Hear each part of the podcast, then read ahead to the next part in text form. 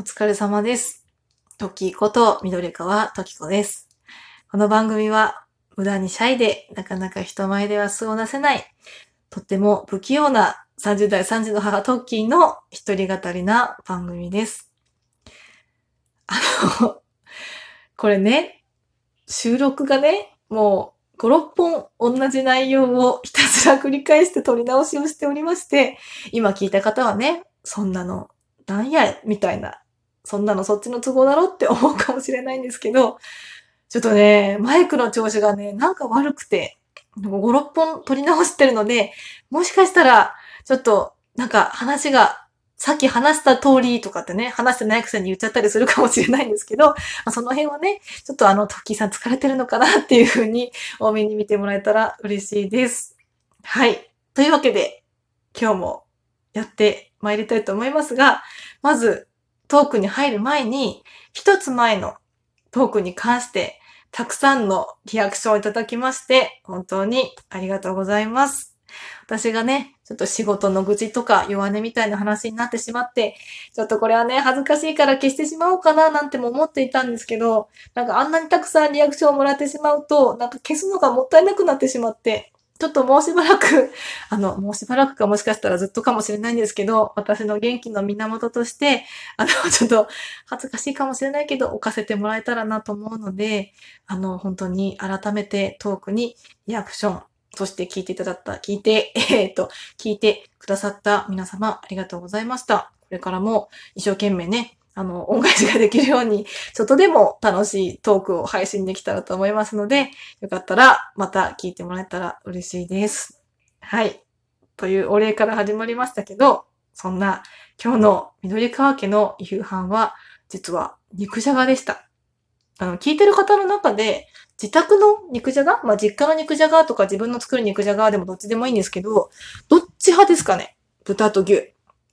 うちはね、あの、今日は牛で作りました。けど、普段は豚で作ることのが多いです。っていうのも、私ね、実家が、あの、豚肉の肉じゃがしか出てこない家庭だったんですよ。そう。あの、これ聞いて、えー、とか、嘘でしょ？みたいな思う人いるかもしれないんですけど、あのね、大学生の時に私一人暮らしを始めて、初めて自炊というものをしたんですけど、その時にさすがに、あの、料理本でも買うかと思って、まあ、料理の基本のキーみたいな本を買った時に、その中にレシピとして肉じゃがのレシピが載ってたレシピの中には、牛肉っていう風にね、書いてあったんですよ。肉じゃがで使うお肉は。で、そこで私初めて、え？ちょっと待て。肉じゃがって牛なのっていうのに気づいたぐらい、そう、実家で、そう、家を出るまでね、牛肉の肉じゃがっていうものが存在するってこと自体知らない。それぐらい食べたことがなかったんですよ。そう。でね、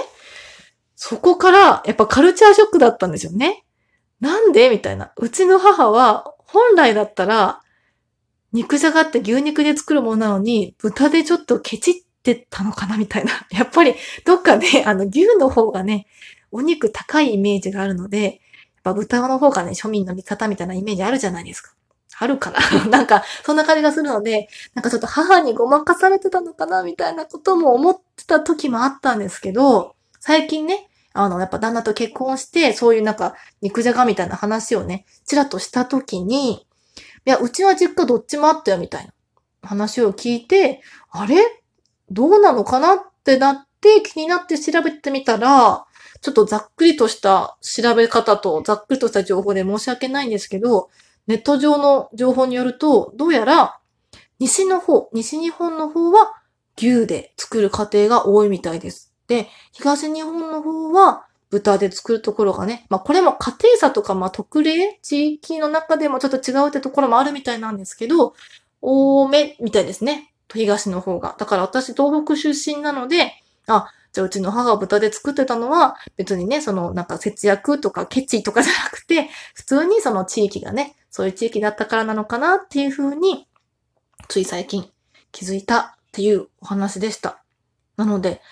ね、皆さんの家庭ではどうでしょうかね。私、あの、牛豚以外にもね、あの、汁ダクダクの牛牛肉？あ、じゃない、汁ダクダクの肉じゃがか、もしくはちょっと煮っころがしみたいな汁少なめのね、ちょっと甘辛い感じの肉じゃがかっていうのでもね、好み分かれると思うんですけど、私はね、自分が作るなら、結構、つゆダクダク派かなって感じですね。実家がそうだったので。で、二日目とかに、じゃがいもがもうなんか形崩れてなくなって、ちょっとドロッとね、汁がじゃがいものおかげでしてきて、で、それをご飯にかけるとかがね、結構美味しいなーって思っちゃうタイプなんですけど、うちの旦那とかはね、結構煮っころがしみたいな汁少なめの方も、結構時短でできるとかってね、あるので、たまに作ったりもするんですけど、そっちはご飯、そっちの方がご飯進むんじゃないみたいなね、昨日ちょっと肉じゃが論争になってしまったんですけど、そういうね、なんか好みのお話とかも、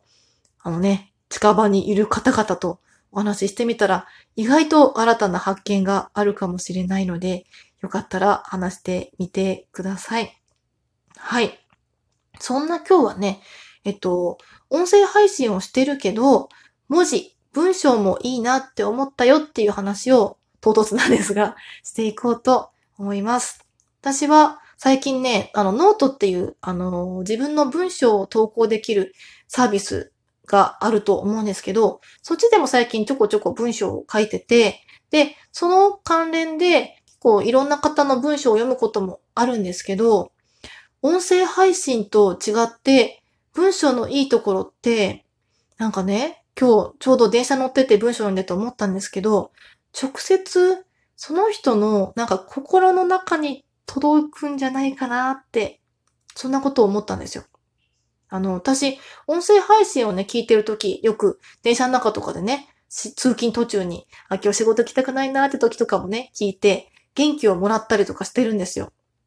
で、それは、あの、トーカーさんの声がね、あの、すごく元気だったりとか、話が面白かったりとか、うんと好きなことを語ってたりするとね、自分まで、うーん、面白いとか楽しいって元気になって、そっちにね、こう、トーカーさんのその元気に引っ張られてというか、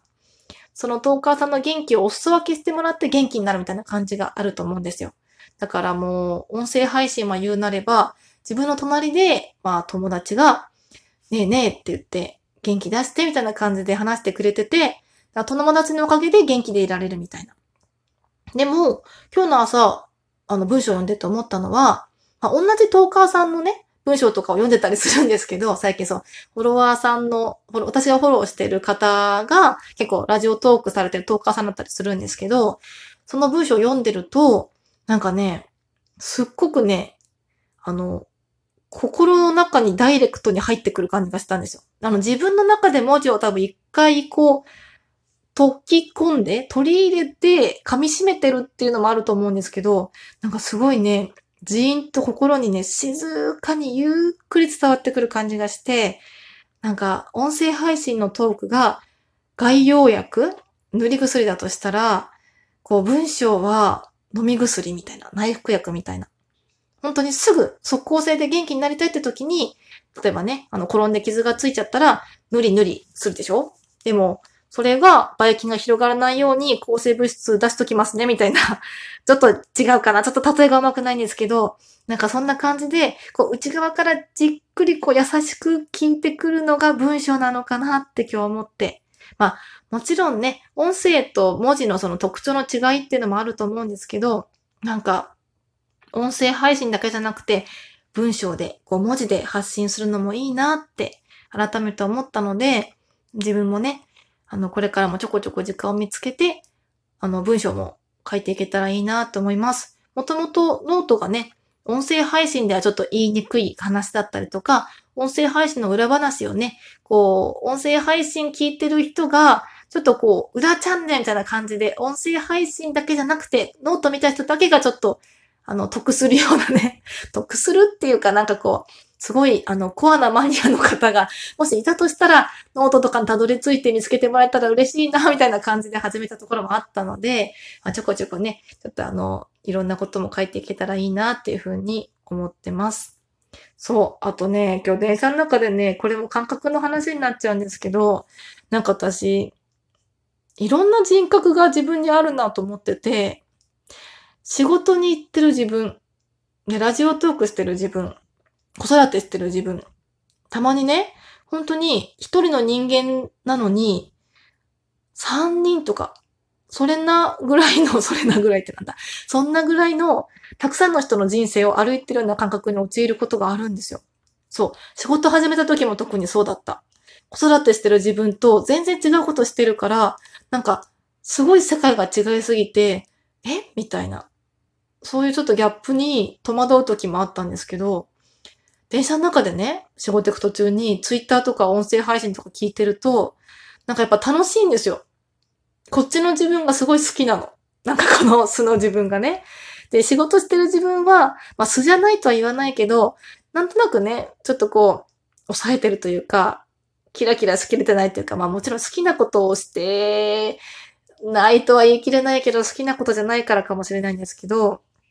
なんかね、違う感じがして、だから、電車の中の自分にはね、羽が生えてる感覚がしたんですよ。羽が生えて、自分の周りがすごいキラキラね、光が待ってる感覚。で、羽がね、すごい今にも開きそう、開きそう、羽ばたきそうって時に、次は、なんとか駅、なんとか駅って言ってね、職場の最寄りに着くと、あみたいな。そこで割に帰って、パタッと羽を閉じて、もう羽をね、隠して、背中にしまって、キラキラも閉じ込めて、仕事に行くみたいな。なんかそんな感覚で陥っちゃって、同じ人いるかなって思ってちょっとね、喋ってみたんですけど、何なんですかねなんか、そう、一瞬そんな感覚に陥ったの。だから、なんかね、キラキラしてる場なのかなとも思ったけど、でも本当にね、ツイッターとか音声配信見てると聞いてるときってタイムスリップっていうかトリップ？なんか違う世界にパーッと行ってる自分がいて、たまにちょっと怖くなるんですけど、ね、なんか好きなことしてるときってやっぱりキラキラしてるのかなっていうふうに思ってはいます。同じような感覚があるって方がいたら教えてもらえたら嬉しいです。はい、そんな感じでちょっと今日は詰め込みでいろいろ喋っちゃいましたが、もしいいなと思った方がいたらリアクションもらえたら嬉しいです。はい。それでは皆様今日もお疲れ様です。